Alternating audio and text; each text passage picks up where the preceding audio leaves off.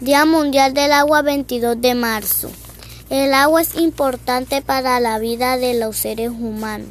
Debemos cuidar el agua para preservar nuestras plantas. Cierra la llave de agua mientras te jabonas las manos. Usa la ducha en red de la tina. Si ves una tubería goteando, avisa. Junte el agua limpia en baldes y úsala para las plantas. Una llave abierta consume hasta 12 litros de agua a minuto. Tomemos conciencia.